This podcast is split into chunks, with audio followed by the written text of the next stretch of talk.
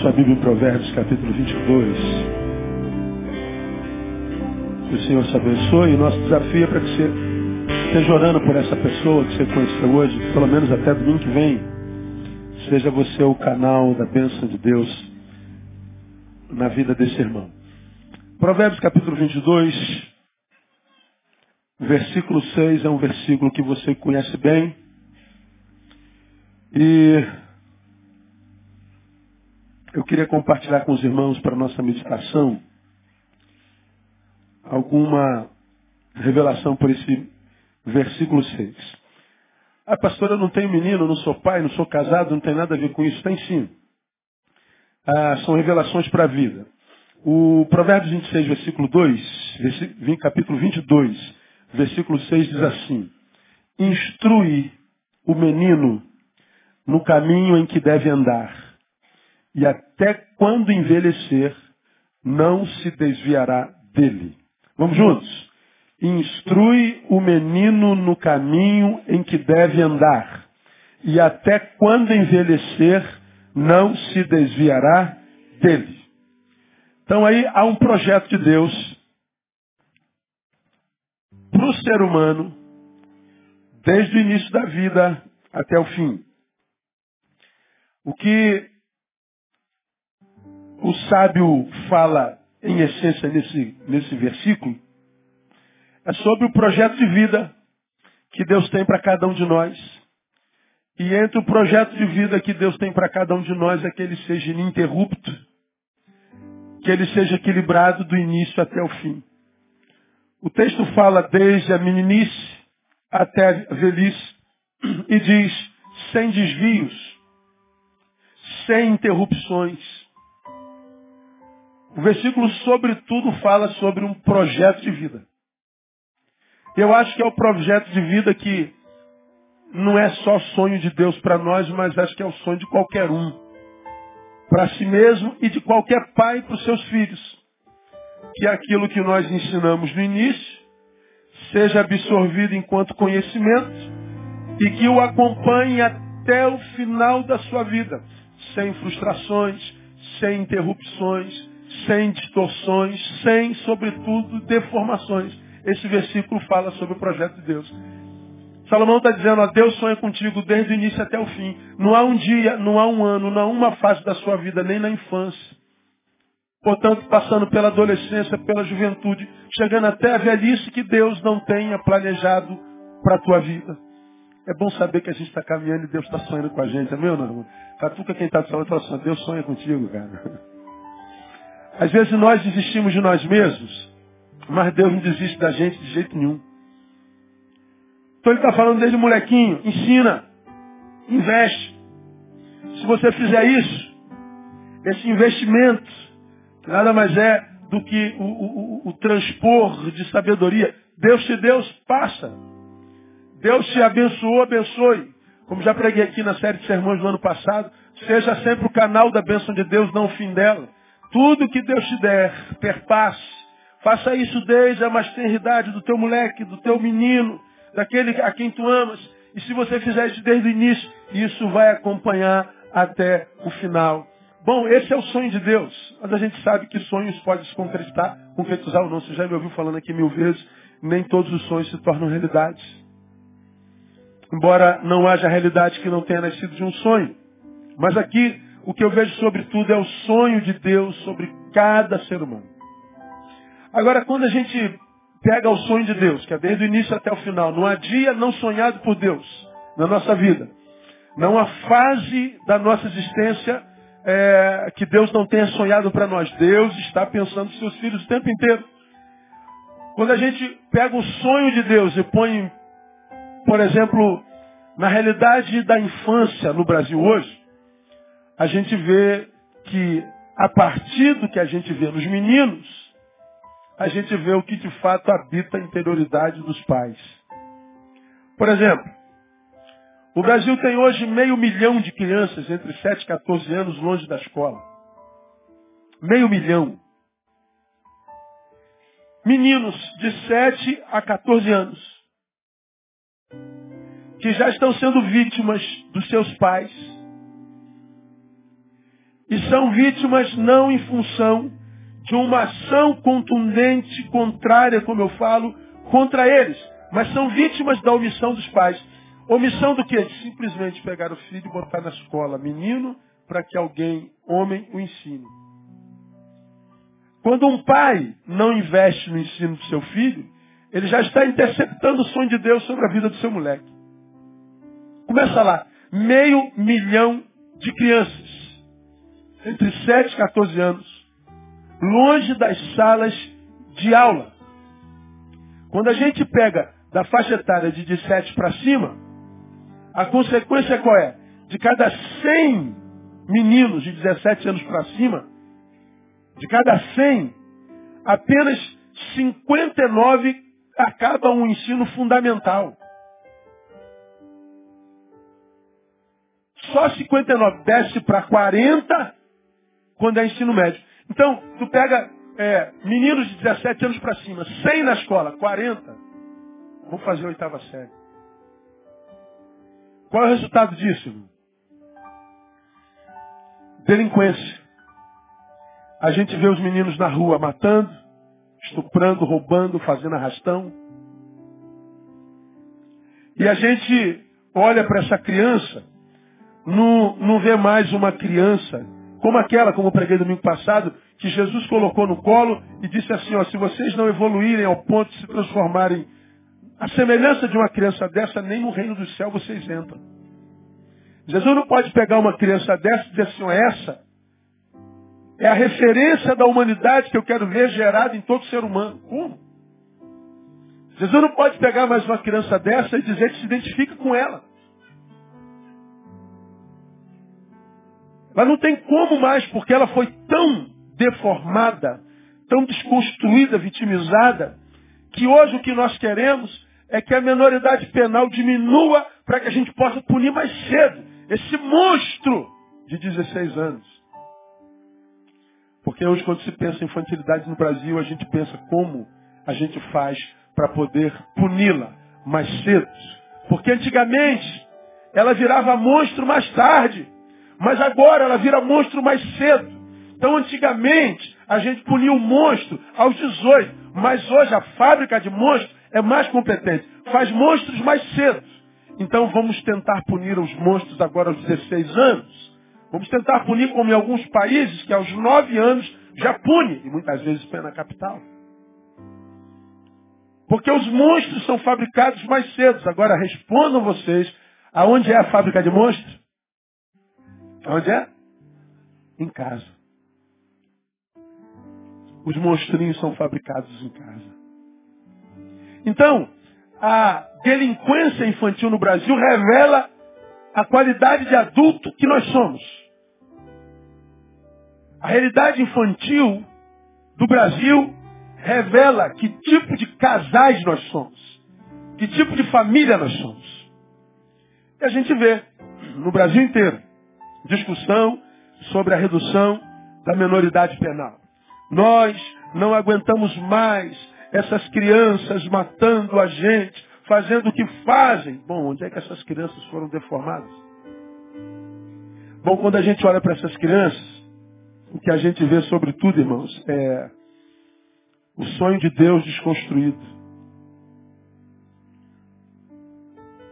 Na família nos pais que deveriam ensinar e, sobretudo, nos meninos que deveriam ser ensinados. Bom, esse versículo traz alguns ensinamentos para a gente que eu queria compartilhar com os irmãos e tentar provocar alguma reflexão para que nesse mês da família a gente cresça um pouquinho. Bom, além de revelar o sonho de Deus para nós, que é desde o início até o fim, do meninismo até a velhice, há algumas revelações aqui que são importantes para nós. A primeira delas que eu quero compartilhar com os irmãos. Esse texto diz que o conhecimento do bom caminho não é inerente ao indivíduo. O conhecimento do bom caminho. Se existe o bom caminho, significa dizer que existe o oposto. Existe o quê? Mau caminho. O texto está dizendo, instrui o menino no caminho em que deve andar. Como quem diz, hum, pais, pegue seu menino, leve para o caminho bom, o que deve se andar. E lá no caminho, ensine. Já preguei aqui no passado que o autor faz alusão ao ensino através do exemplo e não do preceito. O texto está dizendo, instrui o menino no caminho. Não é ensinar o menino o caminho, apontando aquele que é o bom caminho. Não, não, não. O texto está falando, você que tem um menino, ensine-o no caminho. Você está do lado dele, no caminho certo, ensinando como no caminho certo andar. Portanto, eu não estou como um professor ausente da vida do discípulo, apontando um saber na lousa ou no quadro negro. Não. Eu estou lado a lado, tete a tete, envolvido com a vida dele, com os passos dele, caminhando junto, lado a lado, não como um mestre e um discípulo, mas como dois amigos, independente da nossa relação, ensinando. E por que, que eu devo ensinar no caminho? Porque o menino de hoje é, aprende não o que a gente diz, aprende o que a gente faz. O menino não aprende o que a gente fala, aprende o que a gente é. Portanto, nossa geração só aprende por exemplos, nunca por preceitos. É isso que está revelado no texto. E mais, diz que o conhecimento do bom caminho não é inerente. Só se acha o bom caminho se houver condução. Só se acha o bom caminho se houver instrução. Se não houver instrução, o que se acha é o mau caminho mesmo. Bom, e a gente olha para aquilo no que se transformou a família, no que eu e você nos transformamos, e a gente então pensa o futuro do Brasil, a gente pensa o futuro dos nossos filhos. Se eu só posso ensinar o meu filho no caminho, ou seja, com o meu exemplo, se eu só posso ensinar o meu filho através do caminhar que eu desenvolvo, se o meu filho só encontra o bom caminho se for instruído, que, que esperança tem nossos filhos? Porque onde é que estão as referências a serem seguidas? Essa é uma palavra para você que é mãe, principalmente para você que é pai. Seu filho olhasse, ou seu filho olhando para você, seu filho vai dar no quê? Bom, eu atendi essa semana um pai cujo filho é, foi descoberto agora envolveu-se com crack, está envolvido com droga, está envolvido com tudo que é ruim. E quem é que está tentando salvar o menino? Quem é que foi na boca falar com o traficante porque ele foi marcado para morrer? Quem foi que subiu o morro? Quem foi que foi lá pedir pelo amor de Deus, se ajoelhou no pé do, do, do traficante e diz, poupa meu filho, eu vou pagar a conta dele. Quem é que foi lá? Me diga vocês. A mãe ou o pai? Um ou dois? A mãe. Que você sabe? Ah, isso é coisa de mãe. Por que, que é coisa de mãe? Onde está escrito que a mãe tem que fazer isso? Mas por que, que a mãe? Talvez por causa daquilo que eu preguei hoje de manhã, porque a mãe tem útero. Útero é o lugar onde Deus gera vida. Parece que porque a mulher tem útero, ela valoriza muito mais a vida do que o homem. Chamei o pai. Falei, pai, o que está acontecendo na sua casa? O pai disse assim, pastor, eu não tenho nada a ver com isso. O menino já fez 18 anos. Ele segue a vida que quiser. Eu, tá bom, muito obrigado. Pode ir, Deus abençoe. Deu o que para um cara desse? O que você diz para uma pessoa que olha para o próprio filho, fruto das suas entranhas, e diz assim, ele trilhou o caminho que quis. Agora eu trago para esse versículo, e o que, que eu aprendo? Esse caminho que o filho trilhou, trilhou talvez porque não lhes ensinaram o bom caminho. E o bom caminho, irmão, não é inerente ao homem. O texto está dizendo, ou você instrui, ou a tendência natural é ir para o mau caminho. Por que, que a tendência é ir para o mau caminho? Porque para fazer mal a gente não precisa fazer força, é só deixar a vida levar. É para fazer bem que a gente faz força. Isso é, isso, é, isso é inerente à vida. Por exemplo, ah, vamos supor que amanhã você acorde e diga assim, ó, quer saber? Eu não vou fazer mais nada não. Eu vou acordar, eu não vou escovar mais dentes. Dá muito trabalho. Eu não vou mais tomar banho. Dá muito trabalho. Eu não vou mais o quê? Diga algumas coisas básicas. Eu não vou mais pentear cabelo. Eu não vou mais, sei lá, o básico. Vamos lá. Não trabalhe para manter-se limpo e saudável. Ora, se você amanhã de manhã acorda, não escova o dente, o que, que sobra? É, é, é bafo de defunto, irmão. É, vai parecer que você tem um cachorro morto na boca. E se você não escova no dia seguinte, é mais podridão. Você usou sapato. Hoje eu esqueci a meia em casa, eu estou sem meia hoje. Eu acho feio pra caramba. Mas aí eu peguei o sapato para vir à noite, só tinha meia no pé. Eu perguntei que sem meia.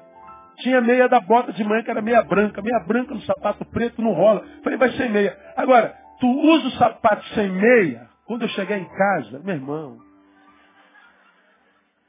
tem que botar o sapato lá na área. Porque o que, que acontece? A gente já fedeu na boca, não fedeu? Se não lavar o pé, fede aonde? No pé. Ah, não vou usar mais desodorante. Toma banho hoje. Dorme sem desodorante e cheira o braço amanhã no meio-dia. O que, é que vai sobrar para você? Fedentina. Você vai feder na boca, você vai feder no pé, você vai feder debaixo do braço. Não lava as partes, não. Não limpa, não. O que, é que sobra? Fedentina de novo. Irmão, a nossa natureza fede. Esse cheiro gostoso que você está. Oh, nossa, que mulher cheirosa do meu lado hoje. Não, esse cheiro não é dela. Esse cheiro é do perfume dela. Meu Deus, sentou um anjo. Que homem cheiro. Não, esse cheiro não é dele, esse cheiro é do perfume dele. Se tirar o perfume dele e deixar a natureza levar, o que fede, o que sobra é fedor. Sabe por que o que sobra é fedentina? Porque a nossa natureza é caída. Se eu não me esforçar para fazer o bem, o que sobra na minha natureza é o mal.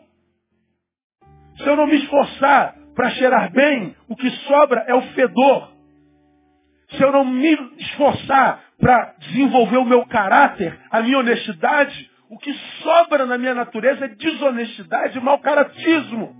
Se eu não me esforçar para obedecer meu pai e minha mãe, o que sobra é um filho desobediente. A minha natureza é caída. Se eu não remar contra mim mesmo, se eu não negar a minha natureza, o que sobra, irmão, é o monstro que habita a gente. É por isso que o menino precisa ser instruído. Por quê? Porque o conhecimento do bem, o conhecimento do bom caminho, não é inerente ao indivíduo. Ou nós ensinamos, ou ele se levanta contra nós. Quero um exemplo disso? Vocês acompanharam essa semana. Um filho que matou seu pai na rua, tudo foi filmado. E deu várias facadas. Sabe quanto para isso? E depois que ele matou o pai esfaqueado e com paulada, o que, que ele fez? Ele arrancou a cabeça do pai e saiu na rua com a cabeça do pai na mão. Aí você diz, caramba, eu imaginei que já tivesse visto tudo. Não, irmão.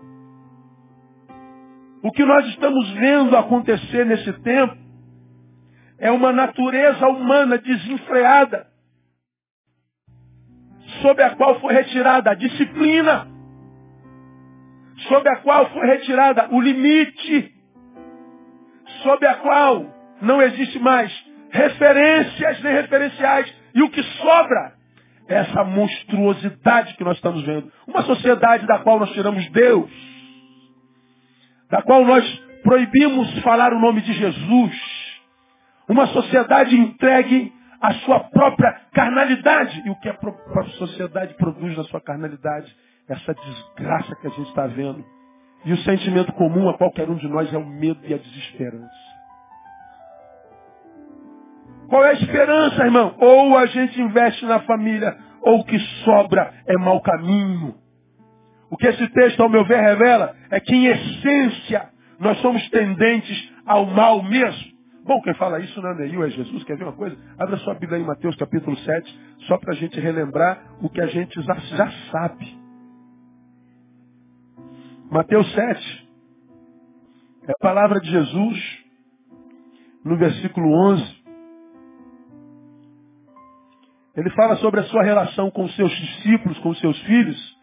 E nessa relação ele fala qual dentre vós, sendo é, é, é, o filho pedir pão, lhe dará pedra, ou pedindo peixe, lhe dará uma serpente. Aí ele vai comparando né, o, a gente com ele. Aí chega lá no versículo 11, ele diz assim, ó, se vós, pois, sendo o quê?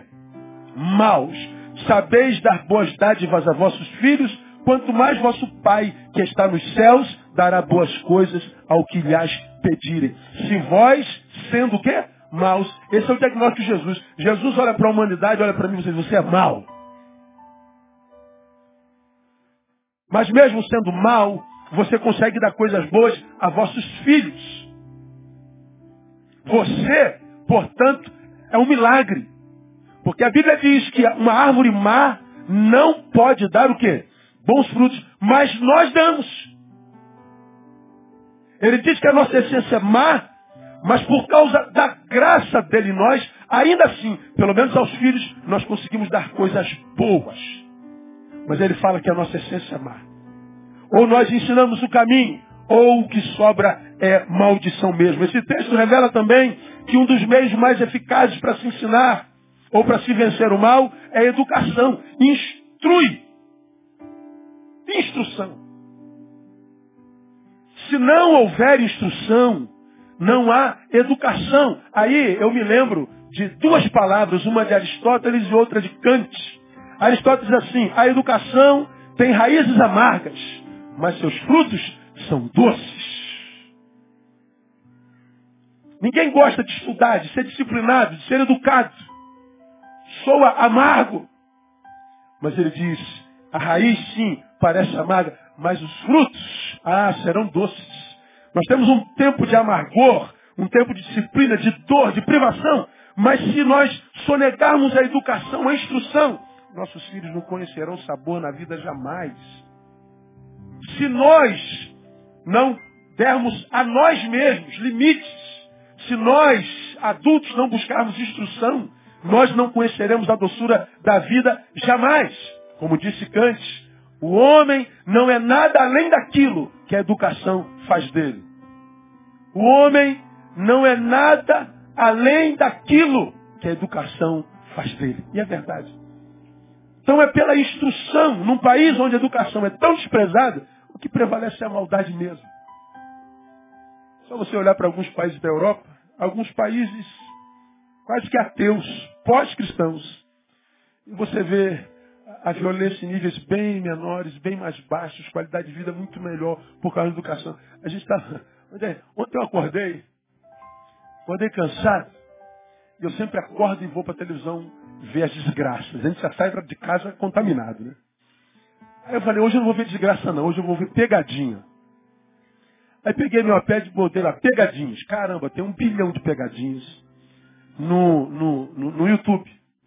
Aí eu comecei a ver pegadinha. Estou fazendo café e pegadinha. Aí sentei para tomar meu café, cortando pão, pegadinha. E eu estou gargalhando na, na sala, sozinha. Isso sete e meia da manhã, oito horas da manhã. Tamara levanta, ah, não, Tamara não. André levanta.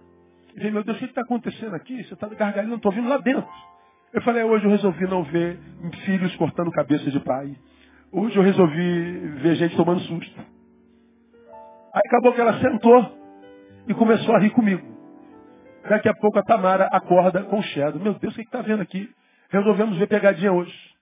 Tamara senta, faz o pão dela e vai ver pegadinha com a gente também. E está todo mundo vendo pegadinha. E a gente falando assim, olha só essas pegadinhas lá no exterior.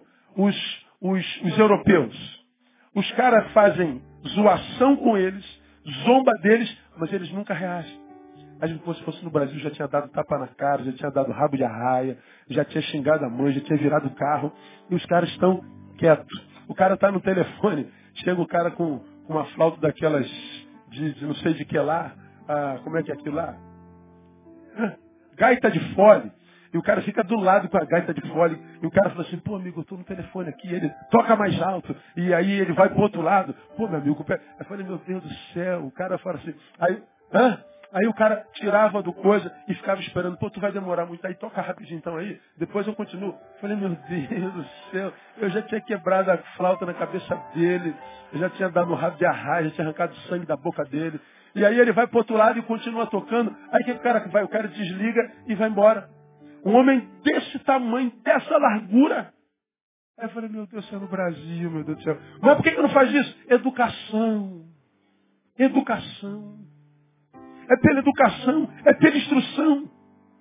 Ou a gente instrui o menino no bom caminho, ou que sobra é desgraça mesmo. Você tem um filho, irmão. Ensina ele no caminho.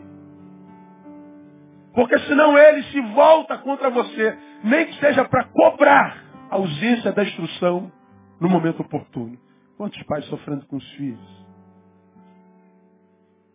Quantos pais que não souberam dar limites? Com medo de não serem aceitos. Porque os filhos ficariam com raiva. Não quiseram irritar os filhos. Por que nós temos tanta dificuldade de, de, de, de ver alguém com raiva da gente? Talvez problema de estima. Eduque teu filho. Porque o conhecimento do bom caminho não é inerente ao indivíduo. Segunda lição que nós temos aqui. A salvação do homem depende do investimento no menino. Instrui o menino no caminho em que deve andar. E aí sim, a velhice será a consequência desse ensino. Ensina o menino. Então o que, é que o texto está dizendo? Que a salvação do homem depende do investimento no menino. Como quem diz, eduque os meninos e não será preciso punir os homens. Aqui, quando a gente fala de educação dos meninos, a gente fala em duas considerações. Primeiro, se o investimento é no menino, tal investimento deve começar em casa. O investimento acontece na família. Pais muito ocupados do lado de fora formam filhos deformados do lado de dentro. Tem empregado isso aqui todos os anos no mês das famílias. Estamos tão ocupados do lado de fora que nós não temos tempo para educar do lado de dentro, para sentar à mesa, para jantar juntos, para olhar nos olhos, para rir juntos, para chorar juntos, para viajar junto, para congregar junto, para adorar junto, junto, junto e junto. Ah, mas pastor, eu estou trabalhando para dar o melhor para o nosso filho. Mentira! Você trabalha como trabalha porque gosta de trabalhar. Você trabalha como trabalha porque tem prazer nisso. E você está preocupado com o teu prazer. Não é em dar o melhor para o seu filho. Porque o melhor que um pai pode dar ao seu filho, o dinheiro não paga, é sua presença. Todos nós conhecemos aquela historinha né? de um filhote que chegou perto do pai, de um grande executivo, de uma multinacional, ocupado, viajado. E o pai perguntou, o filhotinho chegou perto do pai, pai, quanto é que o senhor ganha por dia? E o pai estava na internet, respondendo alguns, algumas paradas lá do trabalho. Então, filho, peraí, papai não tem tempo. Aí o filho foi embora.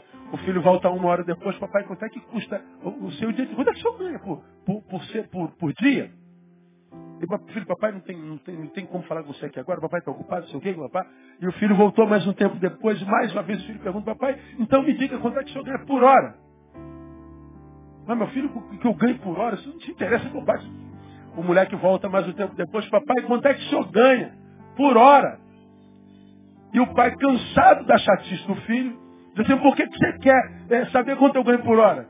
Aí ele pegou a moedinha do bolso, disse assim, eu queria pagar para o senhor passar uma hora comigo. Eu queria saber quanto é que o senhor ganha por hora.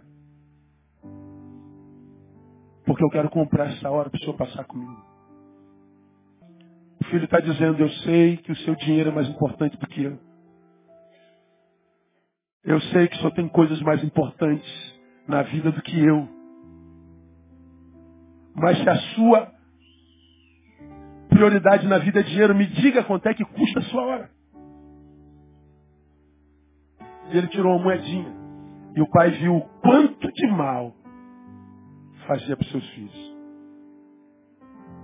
Então, quando a gente fala de investimento no menino, a gente fala que o investimento precisa começar em casa.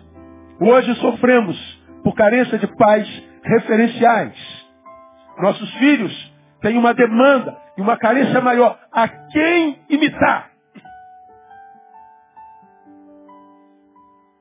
Parecer com quem? Aonde, se não em casa, nossos filhos aprenderão sobre honestidade? Aonde? Aonde nossos filhos aprenderão sobre educação? Aonde? Onde nossos filhos aprenderão solidariedade? Convivência pacífica? Aonde?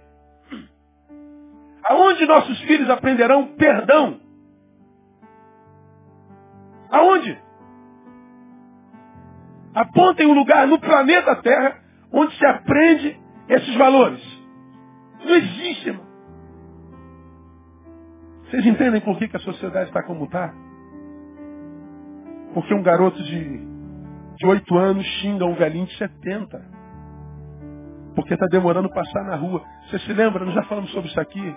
Você é da minha idade, um pouquinho mais novo, um pouquinho mais velho. A gente não tinha tanto campo de futebol para jogar, a gente não tinha A gente jogava golzinho na rua, porque nem asfalto tinha, lembra disso?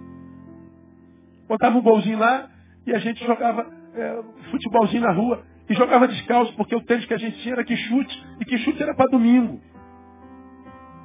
Jogava descalço. Aí tu, em vez de chutar a bola, chutava o chão, o que que acontecia? Ó, arrancava o, pum, o tampão do dedão. Quem já arrancou o tampão do dedão? Deixa eu ver. Vai. Pelo amor de Deus.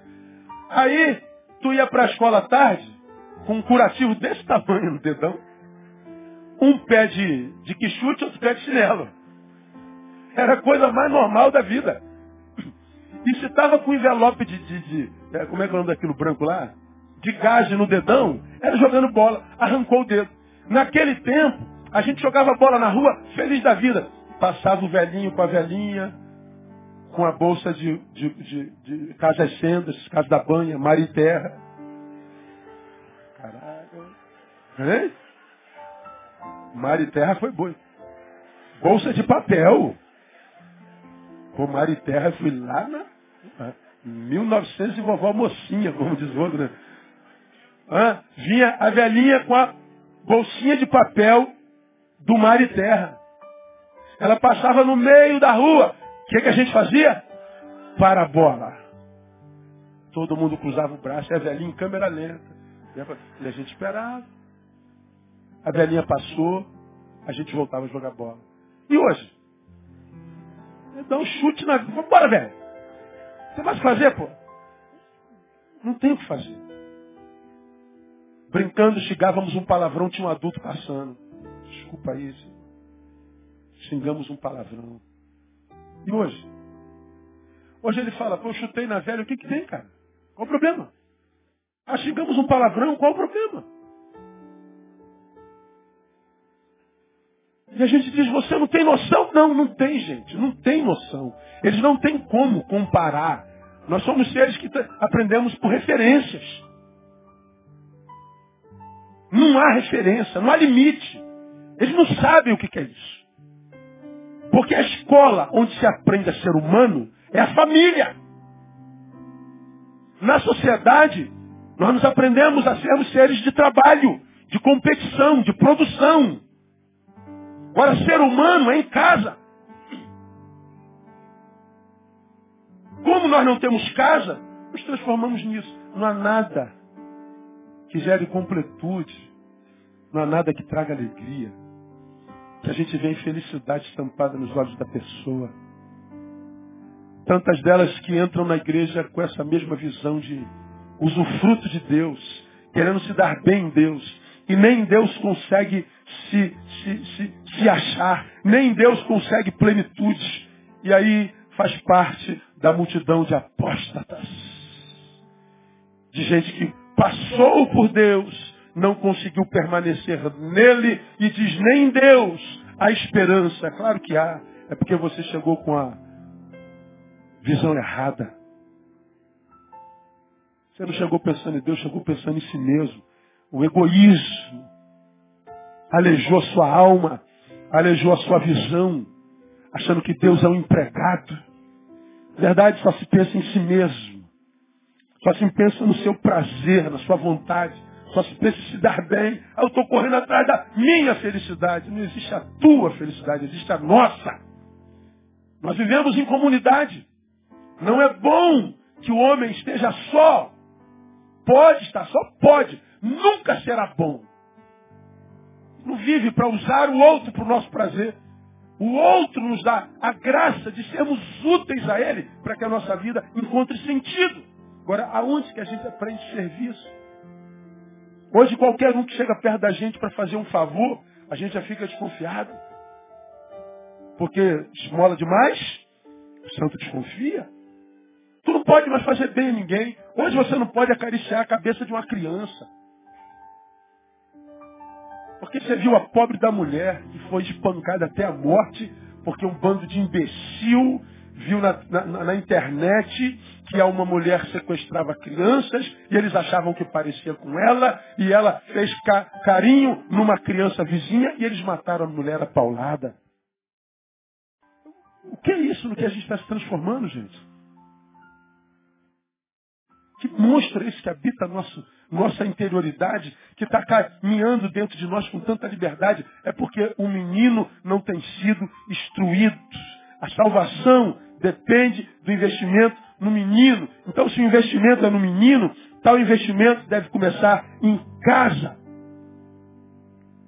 Segunda perspectiva, se o investimento é no menino, deve-se buscar um ensino que não só informe, mas que, sobretudo, forme nossas crianças. E eu costumo dizer que o que diz informa, mas o que se faz transforma. Referência. Me lembro, já contei isso aqui, se eu não me engano, eu estava indo para casa e entro, desço um catonho e dobro para o cafundá à direita. Quando entro no cafundá tem a blitz de um carro de polícia. Se tem a blitz de um carro, não é legal. Para, encosta, encosta. Chovendo. Ninguém faz blitz na chuva. Mas os caras deviam ter alguma necessidade, não é? E aí eles vão, me pedem documento, eu dou documento, tudo, tudo certinho, tudo bonitinho, como diz o figurino lá. Roda atrás do meu carro, e, e fala para mim, a lanterna do seu carro está suja.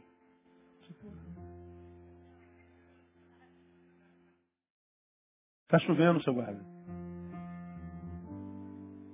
Não, mas não pode ficar sujo. Mas por que, que não pode? Porque eu estou dizendo que não pode.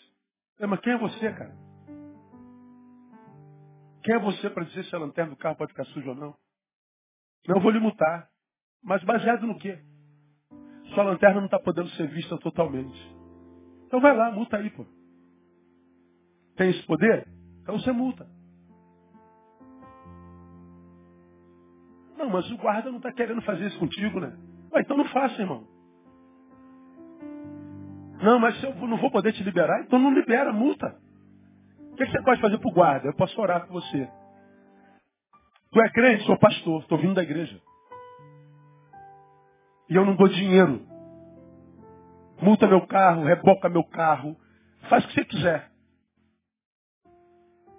Porque eu não vou me transformar em você. E sabe por que eu não me transformo em você? Porque na minha casa tem duas filhas. Eu quero muito que elas tenham orgulho do pai delas. Não daquele que eu sou no púlpito, mas daquele que eu sou em essência. Eu quero que elas olhem para o pai delas meu pai é honesto. Meu pai é decente. Eu tenho orgulho do meu pai. Vão falar mal do pai dela, vão inventar do pai dela, vão fazer um monte de mentira do pai dela, mas ela conhece o pai dela. Aí eu perguntei para ele, se teu filho, você tem filho? Tem. Se teu filho soubesse que você faz isso aqui, ele teria orgulho de você? Ele baixou a cabeça. Eu posso orar por você, para que Deus te transforme em alguém de quem você tem orgulho. Vai lá, pastor. Não se deve fazer isso, sabe disso. Mas não deu para me calar. Se os nossos filhos são instruídos no caminho, essa instrução, ela tem que ser com referenciais. O ensino é um ensino que forme, não só informe. Me lembro em agosto quando sofri meu acidente de moto. Minha filha entrou no, no, hospital desesperada, querendo ver o pai dela, e o segurança segurou no pescoço dela, e o Márcio foi em cima do segurança, o cara veio meu pai e tal. Acabou que deixaram ela entrar, ela viu, me abraçou e chorou. Pai, meu Deus do céu, pai, embora. Não, tá tudo bem, filha, tá tudo certinho, tá tudo bonitinho. E ela foi lá babar o pai dela. Pai, cadê a mulher que te atropelou? Eu quero ver essa mulher, pai. Falei, mas pra quê? Eu vou pegar ela, pai. Que é isso, meu? Que é isso, meu filho? Olha aí, ela fez o senhor. Não, meu filho. Ela não fez por mal. Ah, não, meu filho, você tem que perdoá-la. Você tem que amá-la, você tem que orar por ela. Você tem que abençoá-la. Ah, mas como? Agora não dá. Então faz depois, não faça nada agora. Aí ela precisou sair, a mulher estava do meu lado, na cama do lado. Claro que eu não falei com ela.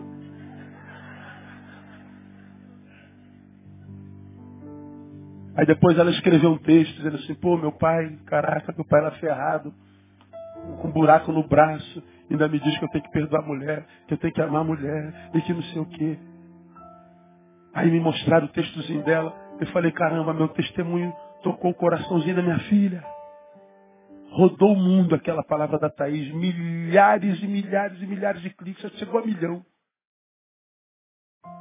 Caramba. Ou seja, eu estou ferrado, prejudicado. Me perdoa o algoz. Ela entendeu. Ou os nossos moleques olham para nós e dizem assim, eu quero ser igual meu pai. Eu quero ser igual minha mãe. Ou a gente perde os nossos filhos. Porque o poder de atração do mundo é muito poderoso, irmão. Ao mesmo tempo que eu jogava a bola e arrancava o tampão do dedo, tinha que chute e tal, e lembro, o carrinho era de, de, de, de de, de, latinha de leite ninho, e nossa moeda era, era, era macho de cigarro, e você se lembra disso. Bom, naquela época nós não tínhamos tantos shoppings, nós não tínhamos tanta tecnologia, nós não tínhamos tanta pornografia, nós não tínhamos nada disso. Ou seja, os caminhos para nossa perdição eram menores, eram menor número. Hoje, meu irmão, seu filho se perde sem sair de casa. Seu filho é deformado, transformado, monstrificado sem sair do quarto dele. Eu estou falando alguma bobagem. Ele não precisa sair do quarto. E nele é gerado monstro. A filha que você tratou como um anjo vira uma prostituta.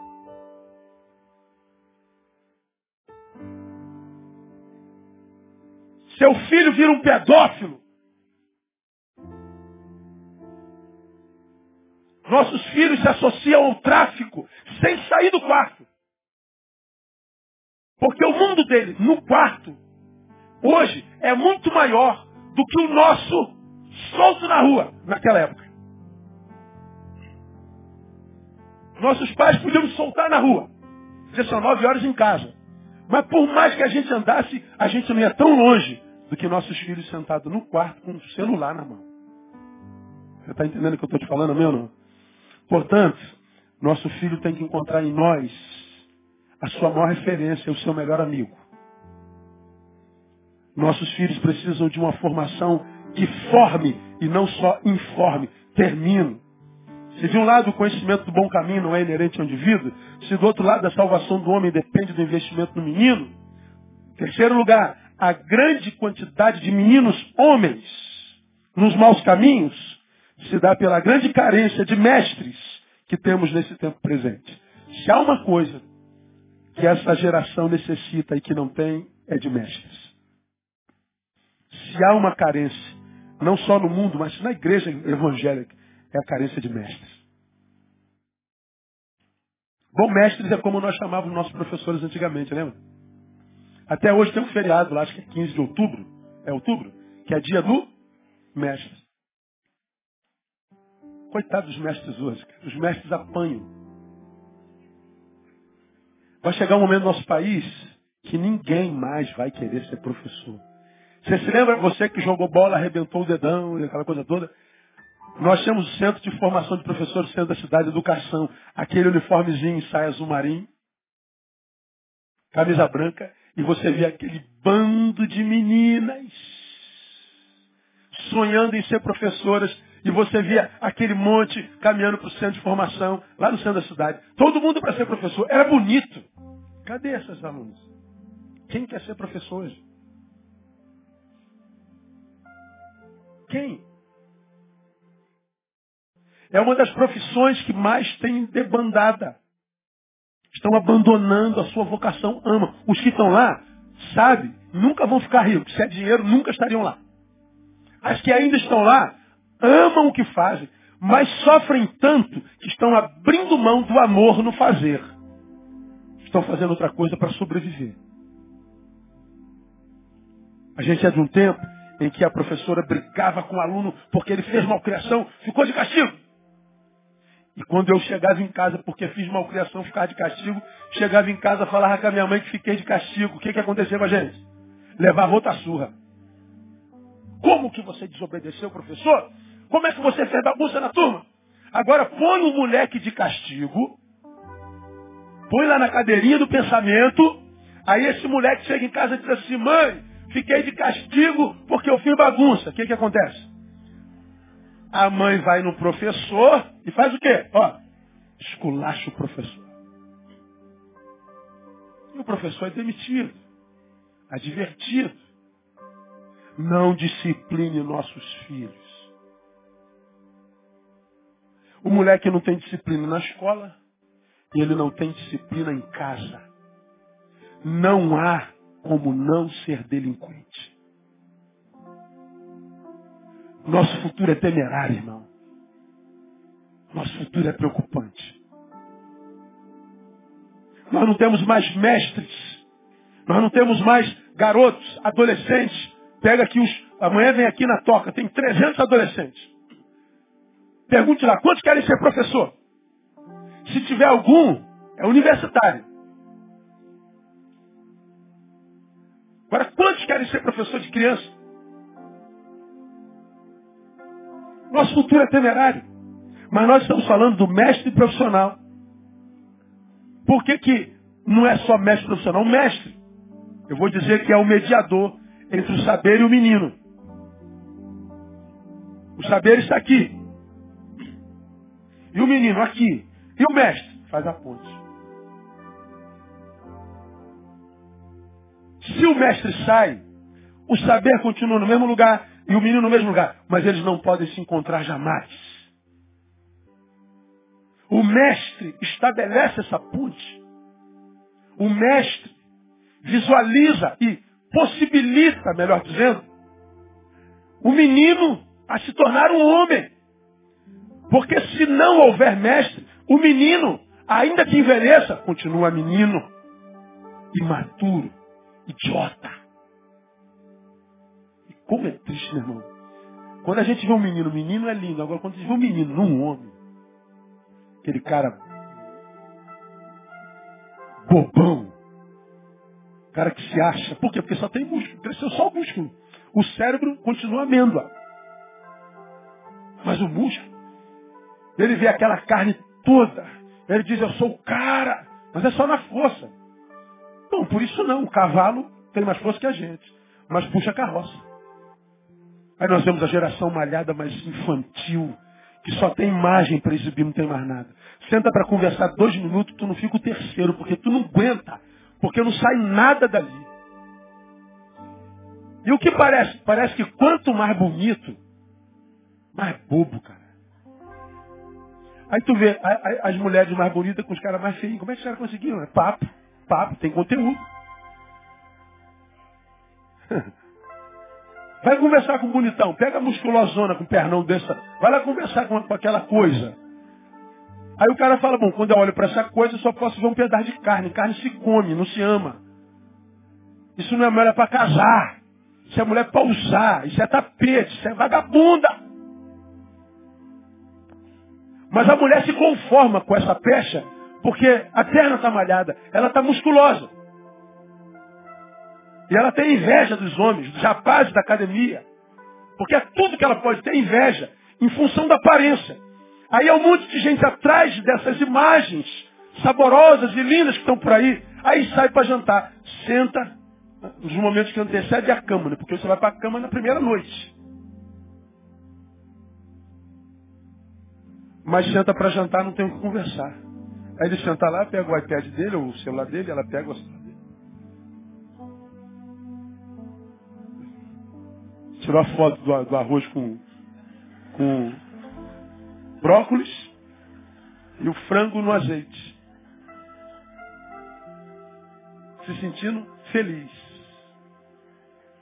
E depois vai para o motel e usa o que tem, pênis e vagina. Como dois animais. Mas não tem papo. Não tem trocas de sentimentos vitais.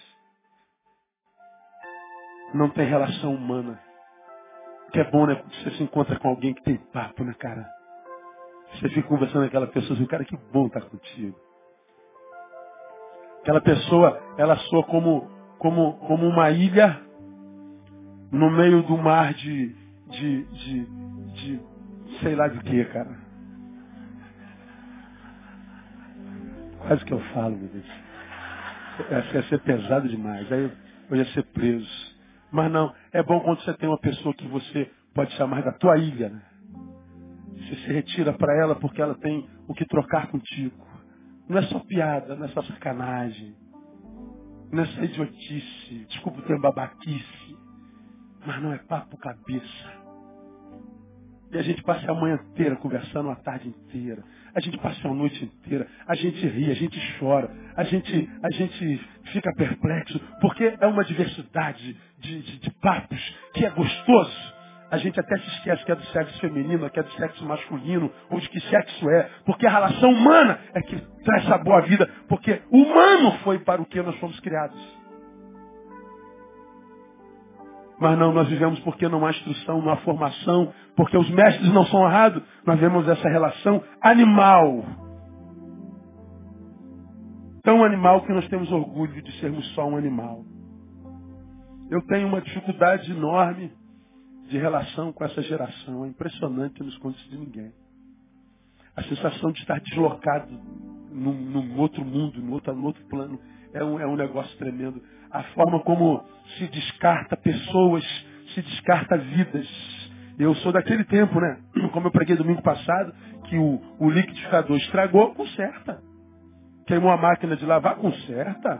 O ventilador quebrou, conserta. Furou a calça, remenda. A havaiana arrebentou embaixo, bota um preguinho e caminha mais uma semana. A gente consertava tudo. Hoje não, briguei com a mulher, Está dispensado. Ah, o marido não pagou a conta hoje, tá, vai embora. Ah, enjoei de você. Vai embora. E tu vai de mão em mão. Sem perceber que um pedacinho de você vai ficando em cada relacionamento. E quando o homem da vida, a mulher da vida chegar, você já está tão deformada que ele não vê interesse em você e você o perde. Porque não soube se poupar como diz a palavra, para aquela pessoa que ele criou para você. Porque eu tenho que pegar, né, pastor? Não quero, pastor.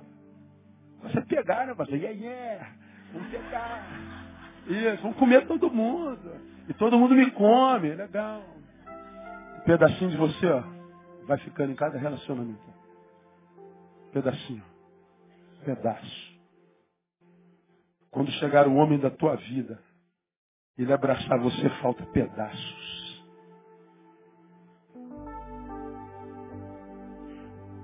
Não vai casar.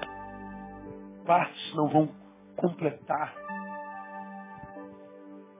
Porque você é um mosaico de maldições. E não sabe por que, que não encontra felicidade de jeito nenhum. Por que, que você acha que a gente se dá a tanta gente com tanta facilidade? Porque naquela época a gente dizia antes só do que mal acompanhado. Hoje, antes mal acompanhado do que só.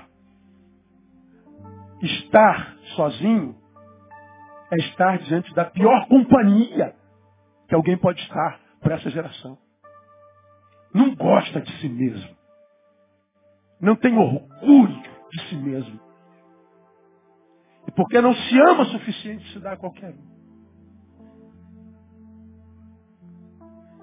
Troca uma vida por causa de 15 minutos aqui, 20 minutos ali, 30 minutos ali, um copo ali, uma gozada ali, uma beijada ali. E nunca consegue chegar à estatura de um varão, de uma varoa perfeita. Falta referência. Os grandes feitos ou efeitos da globalização na sociedade foi essa desintegralização do indivíduo, isto é, o que faço de dia nada tem a ver com o que faço à noite. Eu sou um ser desintegrado, né? No trabalho eu sou um, na igreja eu sou outro, com os meus amigos eu sou outro, na oração eu sou outro.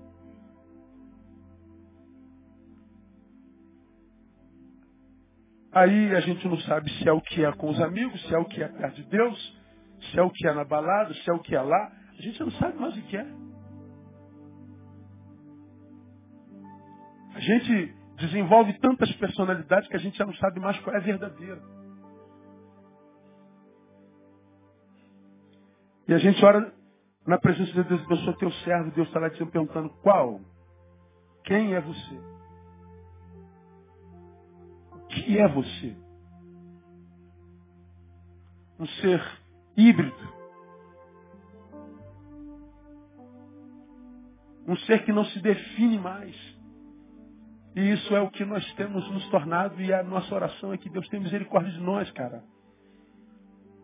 Porque é andar pela vida com medo, andar pela vida assombrado, com medo de sermos a próxima vítima ou dos outros ou de nós mesmos. A gente não sabe o futuro, só pode andar pela fé.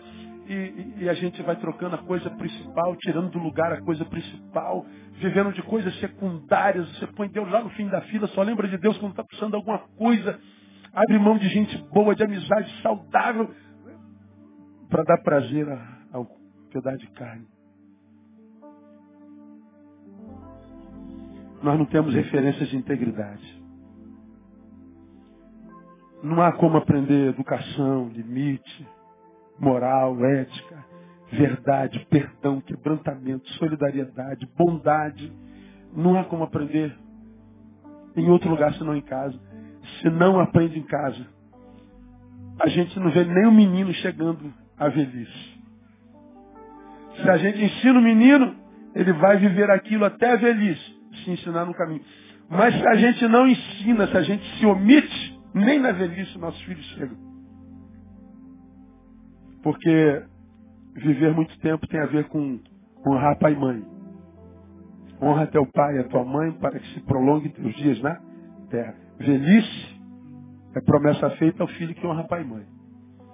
Mas se o pai e mãe não forem instrutores e mestres, não há como honrá-los, o que sobra é morte. Então, que Deus tenha misericórdia de nós, amém, amados? Que Deus abençoe a sua casa. Que essa desgraça que a gente vê no jornal, na televisão, o tempo inteiro, na escola, nós só tendo professores que me contam coisas que eu não acredito. Cara, eu não acredito nisso, professora. É verdade, pastor. Não sei se vocês viram a entrevista de uma menina que disseram que ela, ela é psicopata. Alguém viu a entrevista daquela menina? Alguém lembra o nome daquele vídeo? Desabafo de um anjo. A ira de um anjo. Painel, procura aí a ira de um anjo. Só, só para vocês terem noção, a gente vai orar e vai embora para casa. Vê se a gente consegue, a gente consegue achar. Aí, veja a entrevista dessa menina. Vê se a gente vai achar. O painel ouviu lá? Ouviu, painel? Ouviu? Ah, veja, vamos ver se a gente consegue ver. É, é, são minutinhos para você ver no que nossas crianças estão se transformando e o que, que a gente está fazendo com as nossas crianças. Dois vídeos me, me marcaram essa semana. O outro foi de um garotinho lá na Síria, no meio de escombros, ele diz assim, quando eu morrer, eu vou avisar a Deus o que, que vocês estão fazendo com a gente. Quando eu morrer, eu vou avisar Deus o que, estão fazendo com a gente. Que coisa chocante. É isso aí? Não, né? Não é não, né? Terceira tela? Tem que voltar isso? Volta aí, painel. Ah, não tem como voltar, né? Não, deixa pra lá. Quando você chegar em casa, procure esse vídeo e durma com esse barulho. E se permita ministrar pelo Espírito Santo de Deus. Ah, quando minhas filhas nasceram, Tamara nasceu, eu falei de manhã, eu fui tomado por um pavor tão grande que eu não sabia se eu tinha competência para criar uma, um ser humano, sabe? Isso há 24 anos atrás. Falei, meu Deus, não vem com manual, né? Será que eu vou ter condição de criar um filho desse? Isso há 24 anos, imagina hoje.